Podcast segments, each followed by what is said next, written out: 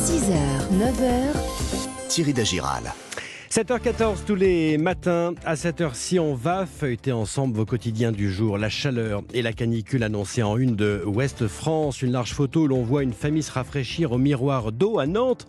À quoi faut-il s'attendre cette semaine? 35 degrés prévus aujourd'hui dans le sud-ouest et la canicule pour le 14 juillet.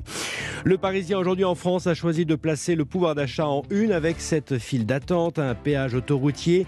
Pouvoir d'achat, le gouvernement demande aux autoroutes de baisser leurs tarifs. Le ministre des Transports, Clément Beaune, va réunir les concessionnaires autoroutiers et les inciter à faire un geste en direction des automobilistes.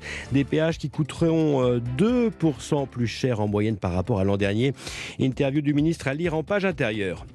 Face au Covid, l'exécutif fait le pari de la responsabilité. Titre de son côté le Figaro. Le gouvernement considère que la politique de restriction prolongée depuis euh, le début de la pandémie n'est plus adaptée à la situation alors que les Français, eux, sont de plus en plus hostiles au retour des mesures. Libération met en une la motion de censure que la NUPS va défendre aujourd'hui contre le gouvernement gauche.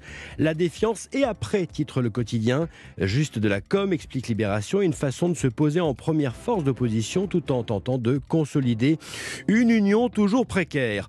Enfin, la joie de Novak Djokovic, la revanche de Djoko, titre l'équipe. Il a remporté hier son septième tournoi de Wimbledon, 21e titre en Grand Chelem. Il est tout sourire en une après son exclusion, on s'en souvient, du tournoi d'Australie en janvier et sa défaite en juin à Roland Garros.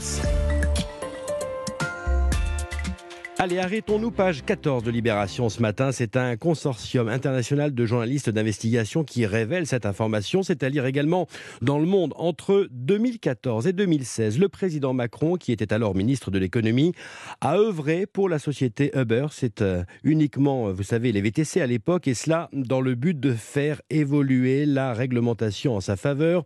Le président s'appelait euh, François Hollande. Il n'hésitait pas à montrer sa défiance envers Uber.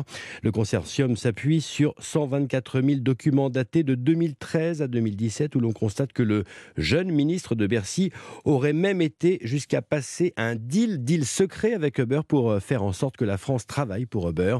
On se souvient des manifestations en France des chauffeurs de taxi contre la concurrence des VTC. Malgré cela, le lobbyiste d'Uber en Europe écrit à ses équipes La France nous aime après tout. Meeting méga top avec Emmanuel Macron, beaucoup de boulot à venir, mais on va danser. Uber qui n'hésite pas non plus à solliciter Emmanuel Macron en juillet 2015 quand les services fiscaux menaient une perquisition au siège français de la firme. Pour terminer, comment allez-vous? Une étude via Voice tente d'y répondre. Elle est publiée dans la Croix ce matin. Vous êtes 76% à vous dire heureux de vivre en France. 82% se disent chanceux. Le modèle social à la française arrive en tête. Des choses importantes dans le fait d'être français. Avant le mode de vie, la langue et l'histoire. Mais vous êtes inquiet face à l'avenir pour 47%. La France paraît ainsi moins fracturée que prévu. Même si 61% des Français se disent inquiets face à la capacité du pays à rester soudé. Malgré une séquence électorale marquée par la montée des radicalités, les Français restent attachés au débat politique. 54% des personnes interrogées pensent que cette campagne présidentielle n'a rien changé. 34% pensent qu'elle a même renforcé les tensions. C'est donc à lire ce matin en page 2 et 3 du quotidien La Croix. Ici, Alger. mondial.